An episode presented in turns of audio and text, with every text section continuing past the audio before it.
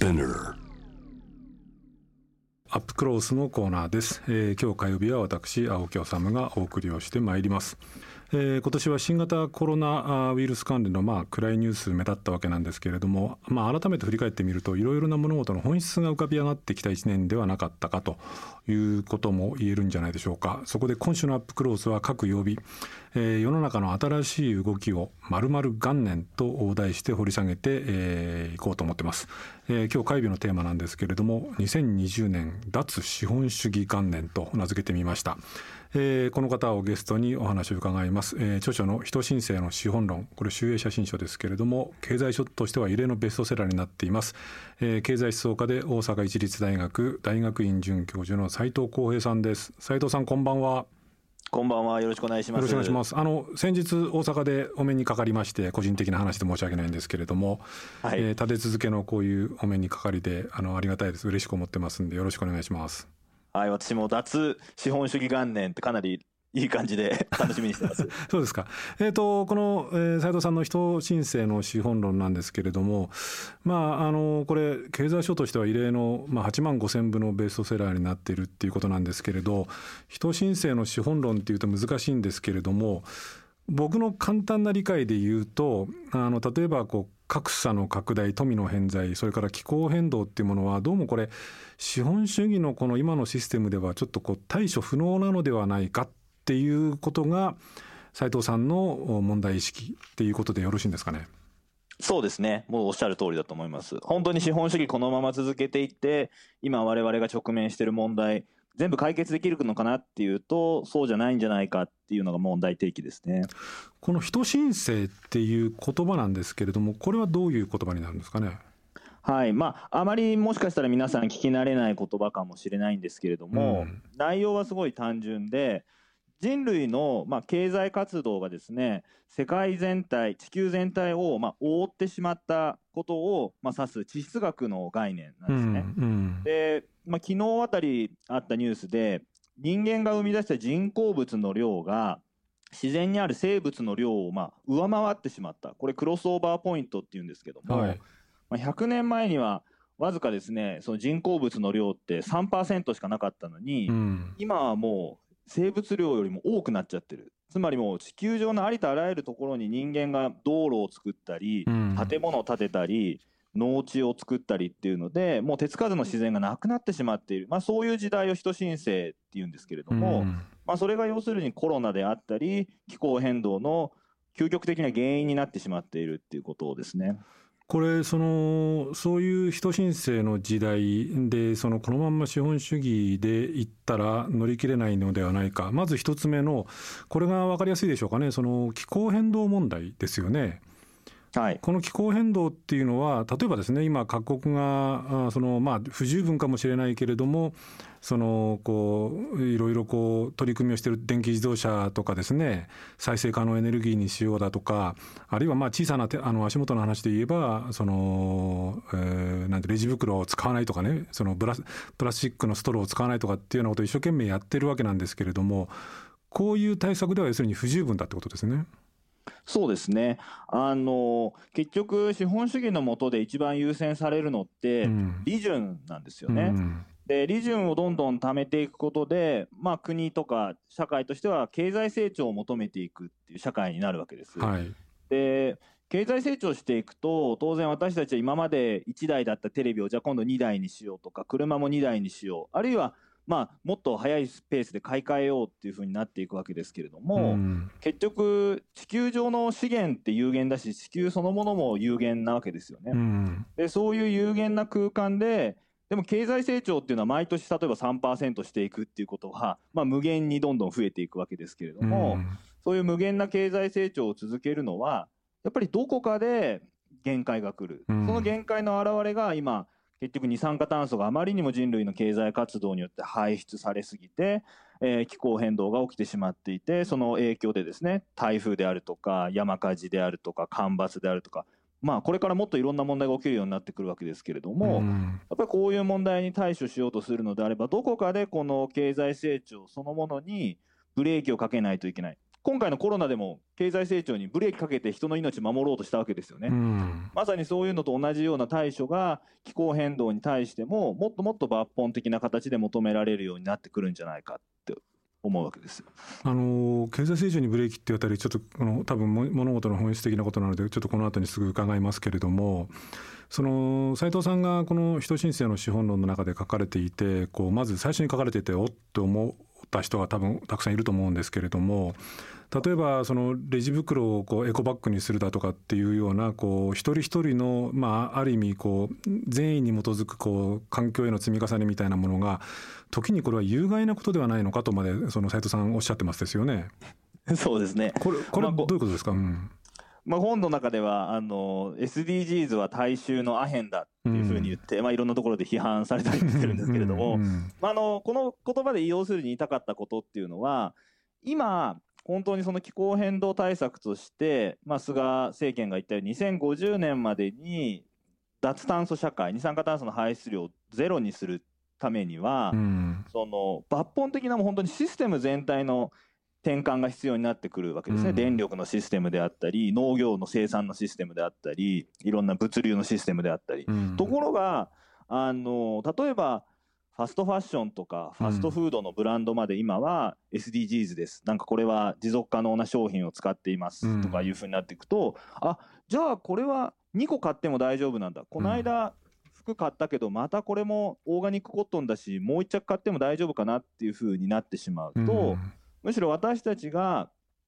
どこどっかで環境対策しないとなってこう良心の呵責みたいなものを感じているのをこうすっきりした気分にさせてくれる免罪符みたいな形で機能してしまうと、うんうん、ああ私はなんか今日は物を買ってしまったけど環境にいいものを買ったから大丈夫だっていうふうに思ってしまって今求められているもっと本質的で大胆なアクションを起こさなくなってしまうんじゃないか、うん、そういう危惧を私は持ってるんですね。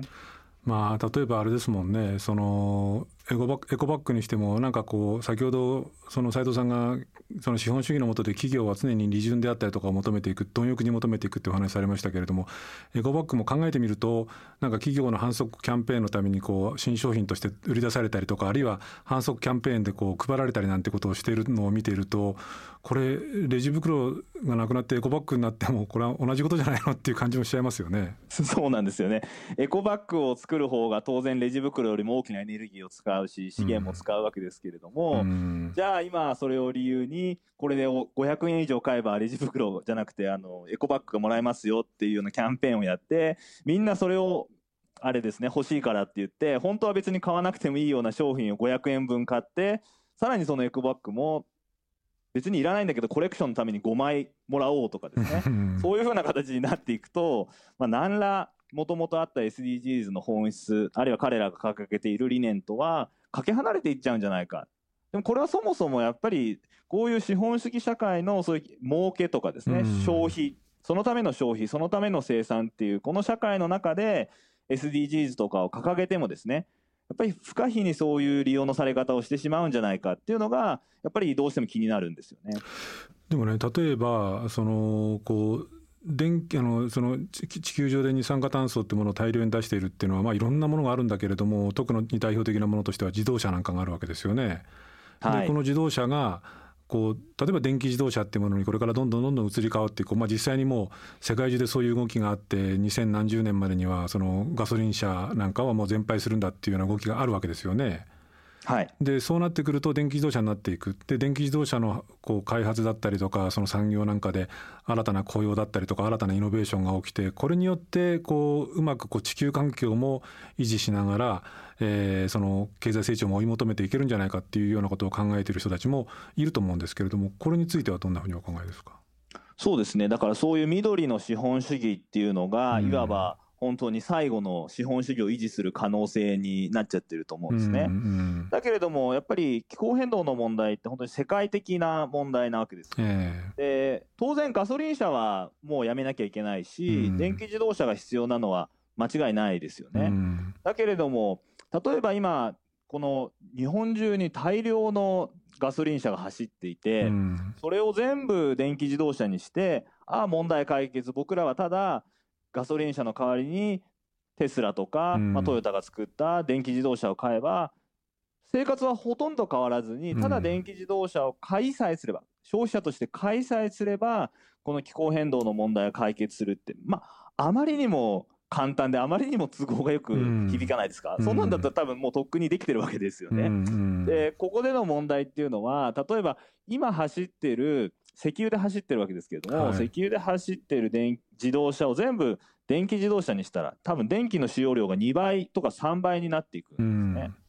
うん、でじゃあその分の電気どうやって発電するんですかっていう問題なわけですけど、うん、もちろん石炭火力発電所なんか作ったら意味がないですし、原子力も危険だ。じゃあやっぱり太陽光ってなるわけですけれども、うん、じゃあその太陽光発電を作るんだってパネルをやったりバッテリーを作ったりっていうんでものすごい貴重なレアアースとかレアメタルって言われるような資源を大量に消費することになる、うん、そういう資源っていうのはしばしば南米であるとかアフリカにあるわけですね。ここで私が危惧しているのは結局今までは石油であるとか、うん、まあいろいろな他の資源を南米やアフリカから収奪してきたけれども、うん、今度は電気自動車っていう形で例えばリチウムが必要だコバルトが必要だって言って、うん、また南米の土地を徹底的にひっくり返す、うん、アフリカの労働者たち子どもたちも含めて奴隷労働のようなことをさせるっていうようなことが、ますます過激化していってしまうんじゃないか。そうなったら結局我々はなんか二酸化炭素あんまり出さなくてよかったねなんていうふうに会話しながら、だけれどもその使ってる商品自体はものすごい地球の裏で負荷をかけているみたいな、あるいは人々の生活も破壊しているっていうふうになってしまうとそれはいけないんじゃないか。やっぱり気候変動問題が突きつけている問題っていうのはやっぱり本当はこの地球全体はみんなのものだし、うん、先進国の人たちのためだけのものでもない、うん、でも今その先進国の人たちのあまりにも大量生産大量消費がものすごい負荷を地球にかけてその影響が今途上国をめちゃくちゃにしようとしている、うん、それを直しませんかっていうこれまあ環境正義とか気候正義って言ったりするんですけれども、まさにそういう今提起されている問題から技術がそれから目を背けさせるような結果になってしまう。もっと別の社会とか別の生活の仕方とかを考え出さなきゃいけない想像しなきゃいけない瞬間に技術っていうのは私たちのこう想像力っていうのを奪ってしまう効果もあるんじゃないのかなっていうことをまあもう本の中ではちょっと批判してるんですね。そこでその本題に入っていくんですけどねそのまあその脱成長というかですねそのこう成長経済成長というものにある程度ブレーキをかけていくべきじゃないかというふうにその斉藤さんはおっしゃっていて僕はあの経済学についてはその詳しくないんですけれどもその成長成長なきこう発展とか成長なきその繁栄ってことが果たしてありえるんだろうかと。この産業革命以降その人類は特に先進国と言われているような国々は常に常に成長を追い求めてきて日本はここのところ成長ができてないんですけれども、はい、成長を追い求めてきて、まあ、ある意味で豊かになり豊かになって発展をしてきたというふうにこう言えると思うんですけれどもこの脱成長成長にブレーキをかけるなんてことが可能なのかっていうところが多くの人は疑問を抱くと思うんですけれどもこの辺りについてはどんなふうにの語られますか？はい、成長経済成長が私たちの生活をこれまで豊かにしてくれたことは疑いようもないわけですね、うん、私だって今この iPhone 使ってこの番組参加してますし、はい、素晴らしい技術もあるし快適な生活を実現してくれたのは間違いないわけです、うんうん、だけれどもそのことは今後例えば100年にわたってさらなる経済成長を社会の第一目的としてこの経済活動を営んでいくべきだっていうことには全くならないわけですね。うんうん、特にそのかつてはなかったような環境問題気候変動に代表される環境問題を前にして、うん、あのますます経済成長だっていうのは不不合理なんじゃないかと。うん、でさらにもう一言言えば実は今もう私たちって十分生活に必要なものを本来作ることができるんですね。うん、だけれども例えばジェフ・ベゾスであるとか、うん、ザッカーバーグであるとか、アマゾンとか、あのフェイスブックとかの創業者たちですね。うん、ああいう今、世界の、まあ、わずか8人の人たちが、トップ8人の金持ちっていうのが、大体下から数えて36億人、37億人ぐらいの人たちの富と同じぐらいの資産を8人の人たちが持ってるって言われてるんですよ。ということは、実は富自体は十分にあるんだけれども、それがあまりにも偏って存在してしまっているから多くの人たちが貧しい。まあ、日本に暮らしていたって生活苦しい人たちいっぱいいるわけですけれども、あまりにも富が偏ってるせいでもあるわけですね。ということはむしろスローダウンしていくことであるいはこの富自体をもう一回みんなでシェアしていく僕これコモンっていうふうに呼んでるんですけど、共有していくことでむしろ多くの人たちの生活は改善するんじゃないかそういう可能性をもう一回考えてみるべきだと思うんですね。今コモンっていうキーワードが出たんですけれどもその気候変動に対するそのまあグリーン資本主義みたいな考え方もそうなんですけれどもこの8人の金持ちっていうのはまあある意味象徴的なおっしゃり方をされたと思うんですけれども富の再分配みたいなこともその国家がね税金取ってそのこう再分配すればいいじゃないかっていうような考えもあると思うんですけどもそれでも、え、斉藤さんは間に合わないんじゃないかっていう話なんですよねこれね。まあまあそれはまずやったらいいと思うんですよね、うん、この8人の人たちって自分でも使い切れないぐらいのお金を持っているにもかかわらず、うん、さらにお金持ちになろうとしているわけですから、うん、これは例えば本当に不合理なわけですよね。あの人たちって超頭いいのにやってることばかみたいで、ただお金をさらに増やそうとしているしかも使うことができないっていう、まあそういうことをやめようじゃないかって話なんですけれども、でまあそれだけじゃなくて例えばそれと同時に例えば教育であるとか、はい医療であるとか、うん、その水とか電気とか、うん、まあ、誰もが生活に必要としているものっていうのを、うん、まあ、単にこう、まあ、国に管理してもらうんじゃなくて例えば市民電力とかですね、まあ、あのもっとこう自分たちもその管理とか運営に参加できるような形で共有財産にしていってですね、まあ、この市場に任せないで自分たちで管理していくような社会の可能性っていうのが実はあるんじゃないか。資本主義の前ってもともとはみんなコモンズって言って共有地をみんなで管理して、その森であの自分の豚育てたり共有地で野菜育てたりしてたわけですけれども、それが全部解体されて、まあ、生まれてきたのが資本主義なわけですけれども、それをもう一回いろんな形で共有地っていうのをあの取り戻していけばいいんじゃないか。それをこうコモンっていうふうに呼んでいて僕はそのコモンに基づいた、まあ、社会っていうのをコモニズムみたいな形でコミュニズムっていうふうに呼んでるんですけど、まあ、共産主義ですね。まあそうですね。共産主義ってちょっとなんかみんなぎょっとすると思うんですけど、うん、こういろんな生活に誰もが必要とするもの、まあ、最近だとあの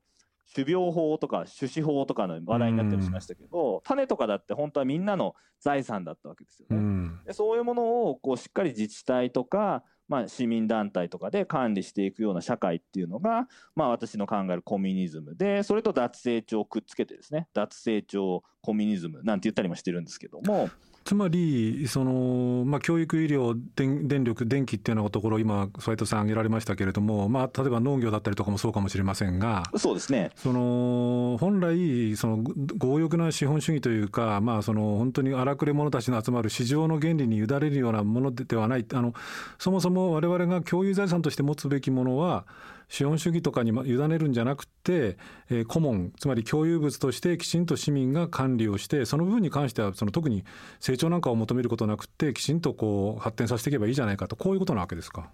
そうですね。例えば教育にしても医療にしても、うん、まあ、文化にしても農業にしてもですね。こういう経済の営みって基本的に定常型なんですよね、うん、教育が例えば大学が毎年成長していくってないわけですよ、うん、毎年入学者が50人ずつ増えていきますみたいな大学がないわけで、うん、これは医療にしても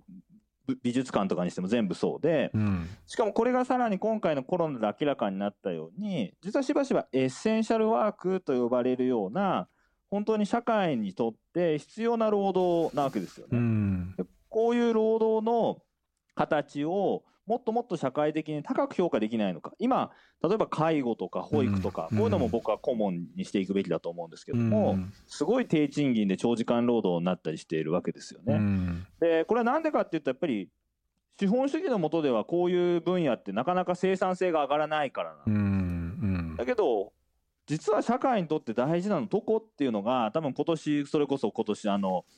脱資本主義元年だとするとですね、やっぱりエッセンシャルワークみたいなものをもう一回重視して社会はそこにお金を使おうじゃないか社会はそこにもっと評価を与えようじゃないかっていうような流れになってくるともっともっといい社会になっていくんじゃないかなと思思いますね。リスナーの方からですねあの結構あの斉藤さんのこの人申請の資本論を読んだっていうあのリスナーの方が結構いらっしゃって質問が来てるんですけれど、はい、例えばですねラジオネームホットチョコレートさんからなんですが、えー、顧問の領域を広げ広げようという斉藤さんの考えにジェネレーションレフトと言われている今の若者が共感するのは分かりますと、まあ、これはいわゆるアメリカなんかのムーブメントなんですけれども。しかし日本の人口のおよそ過半数を占める年長者には豊かさは競争を勝ち抜いた結果手にでき敗者が裕福になれないのは本人の責任という価値観が根付いていると思います。彼らが斉藤さんの考えに理解を示すためには何が必要ですかっていうこんな質問来てるんですけどいかがですか？はい。でもね、あのー、頑張って働いている人たちも、うん、こんなに働いて、結局自分幸せかなって立ち止まって考えれば、やっぱり家族の時間も犠牲にして、自分の健康も犠牲にして、でしかも今実はデイビッド・グレーバーっていう人が言ってですね大ヒットしてる本があるんですけど、うんはい、ブルシットジョブっていう概念があって、うん、実は多くの人たちは自分がやっている仕事の内容っていうのは社会にとって何の意味もないっていうことに気が付いているっていう、まあ、それをこう彼はクソくだらない仕事っていうブルシットジョブって呼んだんですけども、うん、実は私たちの社会においてこうまあ40時間働いててもいやこれ意味ないんじゃないかなっていう会議とか、書類作成とかなんか広報とかですねいっぱいあるんですよね。うん、で実はよくよく考えればそれって当たり前でこんだけさっきも言ったけど生産力も技術も発展しているのに、えー、私たちがいまだに週40時間働いているっておかしいわけですよね。多分30時間とか多分おそらく20時間とかでもいけちゃうぐらい今の技術って発展しているんだけども、資本主義ってやっぱり勤労倫理みたいなすごい強いじゃないですか。働かざる者食うべからず、そのせいで無理やり40時間働かせるような仕事を作っていて、だから意味がない仕事が増えちゃってる。でもそういうのやめようよって言ったらあ俺の仕事も結構ブルシットジョブだったなっていう人たちが最近結構多くて だからそういう意味で言うと多分むしろ今働いてる方たちこそどっかであもうこういうゲームやめた方がいいなっていうのは気が付いてると思うのでこういうコロナとか気候変動をきっかけにしてやっぱりみんなで一緒に動いていけるような流れを大人たちが作っていくっていうのも大事だなっていうふうに思ってます。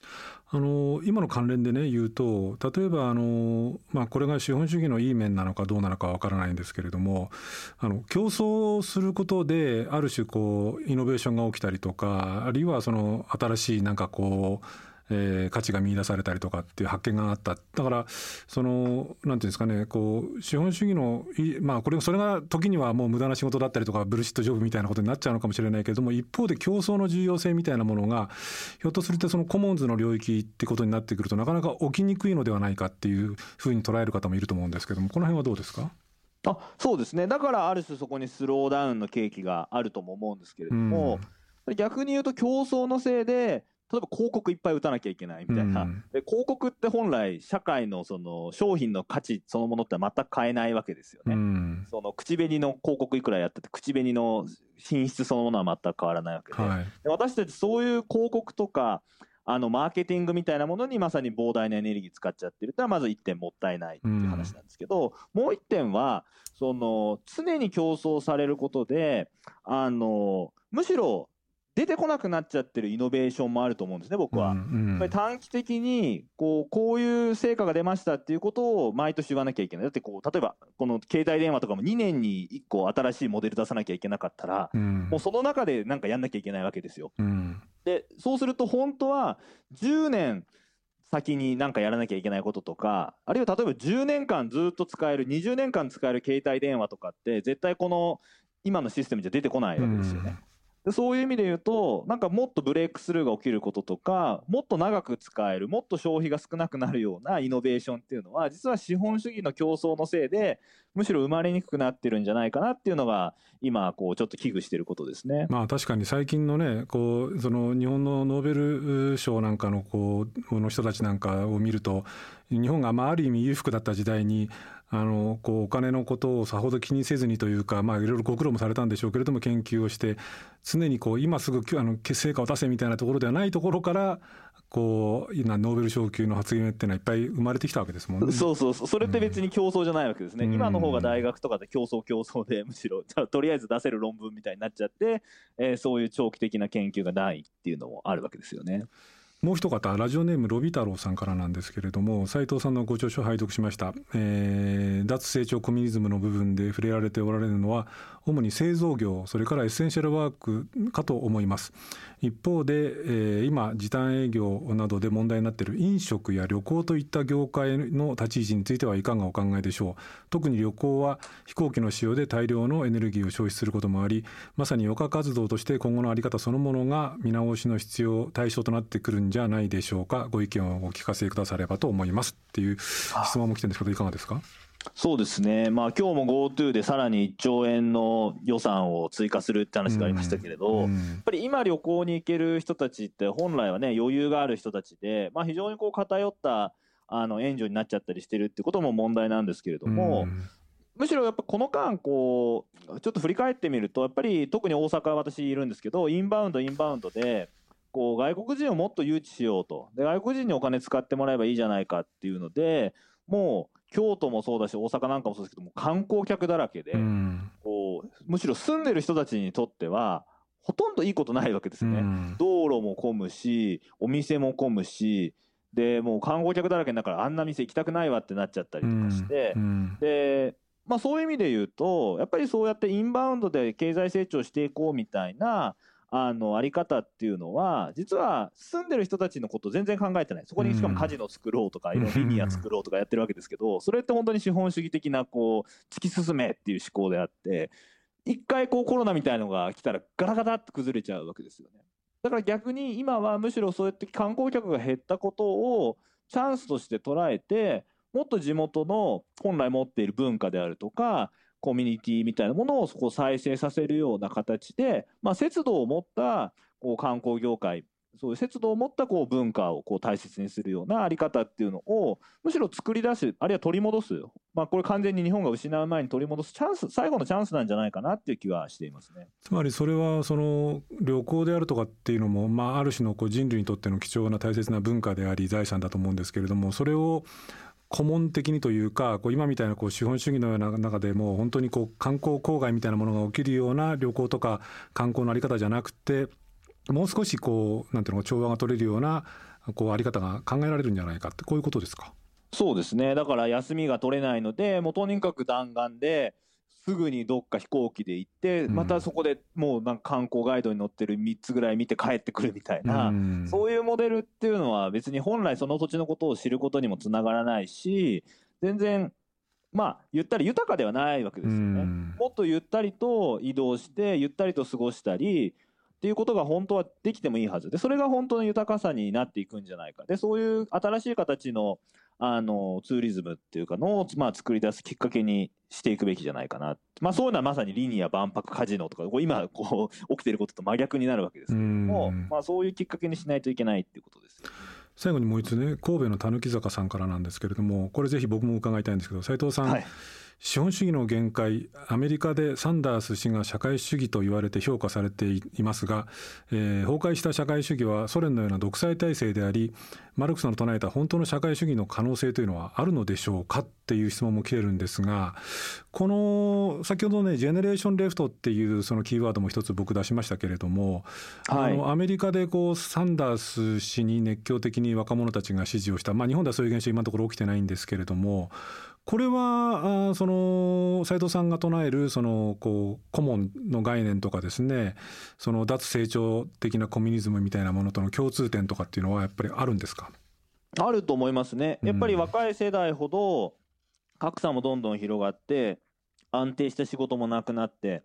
学生ローンも背負って年金も不安だし、うん、で環境破壊気候変動もますますひどくなっていくっていう社会で育ってるわけですよね。うんでそういう中でこのシステムを続けていくことにどれほどの意味があるんだろうかって感じていてそこでサンダースみたいな人がいやこれはもっと別の資本主義じゃない社会社会主義を作ろうじゃないかっていうことに猛烈にこう熱狂しているわけですよね。でそういう意味で言うと彼らはソ連を知らない世代だっていうことが重要なんですよね。ソ連じゃなくて全く新しい形のポスト資本主義社会を考えようとしていてそこの中心である考え方の一つがやっぱりこの脱成長環境のためにみんなでシェアして節度を持って生きようではないかっていうこのシェアと脱成長の概念っていうのがやっぱ鍵になってくるので、うん、まあ、彼らは脱成長コミュニズムなんて言葉は使わないけれど、うん、まあ、かなり私が言ってるような内容に近いし彼らの運動から僕はすごいインスピレーションを受けて今回の、まあ、人申請の資本論もまあ書きました。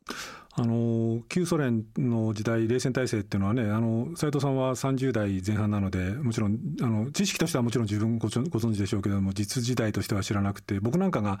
かろうじて知ってるんですけれども、まあ、多くの人僕よりも上の人はやっぱり独裁であり貧しくて、えー、そのもう失敗したシステムであるっていうふうに思ってると思うんですけれどもそのかといってじゃあ資本主義が今見ているといいのかって言ってとなかなかこうそうも言えないよねっていうその斉藤さんたちの世代感覚もあると思うんですけれどもでもどうもなんかやっぱりコミュニズムとか言われると抵抗感あるよねっていう人も多いと思うんですけれどもこれはどうはい、どういうふうに答えられます？そうですね。だからまあ、うん、コミュニズムだけが唯一の答えだとは思わないんですね。うん、別にその資本主義に変わるような考え方ってもっともっと出てきてもいいと思うんです、うん、で僕が今回提起したかったのはそういう話でやっぱり資本主義で成長して乗り越えようっていうモデルじゃないようなあの形でもっと別の解決策へのこう想像力を取り戻す必要がある今回それをマルクスでやったわけですけれども、これに触発されて他の人や若い子たちがいやこういう案もあるんじゃないかってどんどん出てきて議論が盛り上がるといいなっていうふうに思ってます。しかしあれですもんねその考えてみると特にそのミレニアル世代、まあ、斉藤さんはミレニアル世代になるんですよね。そうですねでその下のさらに Z 世代っていう世代にとってみるとその資本主義社会主義はもうダメで資本主義だっていうのはいいんだけれどもその資本主義がこうある種行き詰まっていく中で成長もしないしなんか働き方も辛いし将来も見えないしもうどうしようもないよねっていう行き詰まりっていうものを僕ら以上にこうもっと持ってる世代ですもんね。そうですね。しかも我々の放埓な生活のツケが若い世代に行ってしまうので、まあやっぱり若い子たちのこう最大限の意向を組むっていうか、彼らが求めてることに対してやっぱ大人たちが動いて、社会をしっかり次の世代に残していくっていうのは、今僕たちが本当に持っている責任、大きな課題だというふうに思っています。わかりました。斉藤さんそろそろお時間になってしまいました。ありがとうございました。あありがとうございました。またあのぜひちょっとあのこれじゃ多分ねそのこの本の10分の1くらいしか喋ってないと思うのであの 喋りきれないんでまたぜひあの番組に今後ともあのご出演ください。はいぜひお願いいたします。ありがとうございました。えー、青木治です。今夜のアップクロースはこれ僕らの業界だけじゃないと思いますけれども本当に注目を集めている経済思想家の斉藤浩平さんにお話を伺いました。あの紹介した人申請の資本論もそうなんですけれども僕が、その彼と実は雑誌の対談をちょっと前にしたんですね。でその雑誌の対談をした時にまあ本当にいろいろ学ばされるところがあって、えー、番組で申し上げましたけども彼はミレニアル世代まだ30代の前半なんですけれどもその彼曰く、まあ、僕のような世代はそのコミュニズムとかですね社会主義とか共産主義とかっていうことを言うとなんとなくこう旧ソ連などを思い出して非常にそのネガティブな印象があるんですけれどもで、まあ、実際そういうふうに思ってる人もたくさんいると思うんですが彼の世代にしてみるとえー、僕らの世代っていうとどうしてもそのこう資本主義 VS、えー、社会主義共産主義っていうと資本主義が勝って、えー、今の時代に至っているっていうような認識しか持てないでいるんですけれどもまあ彼らの世代30代前半に言わせれば成長もしないと。でこう将来展望も見えないと。で気候変動もこうどんどんどんどん悪くなるばかり、えー、格差もどんどん悪くなるばかり、えー、それで今の資本主義がいいよねなんて言われても納得ができませんよ。ていう世代だっていう話をしたんですね。なるほどと思いつつで彼はアメリカにも長くいましたし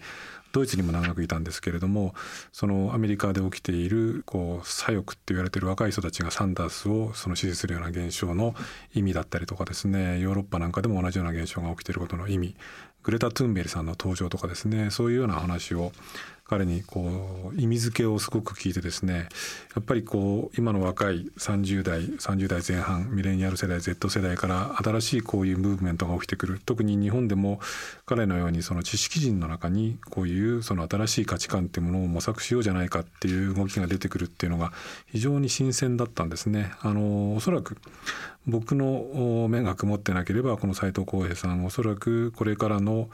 日本の、まあ、論壇っていう言い方がちょっとまたこれも古いんですけれども日本のその知識人をこう引っ張っていくような論客になっていくんだろうなというふうに僕は思いますしそうも期待をしています。ということなので、えー、ジャム・ザ・ワールドでも機会あるごとに、まあ、今回はねあの人申請の資本論についてのお話を伺いましたけれどもいろんなテーマで斉藤浩平さんのコメントあるいはこう考えっていうものを聞いていこうと思ってますんで、えー、これからもちょっと期待して斉藤浩平さんの発言に注目してお待ちください。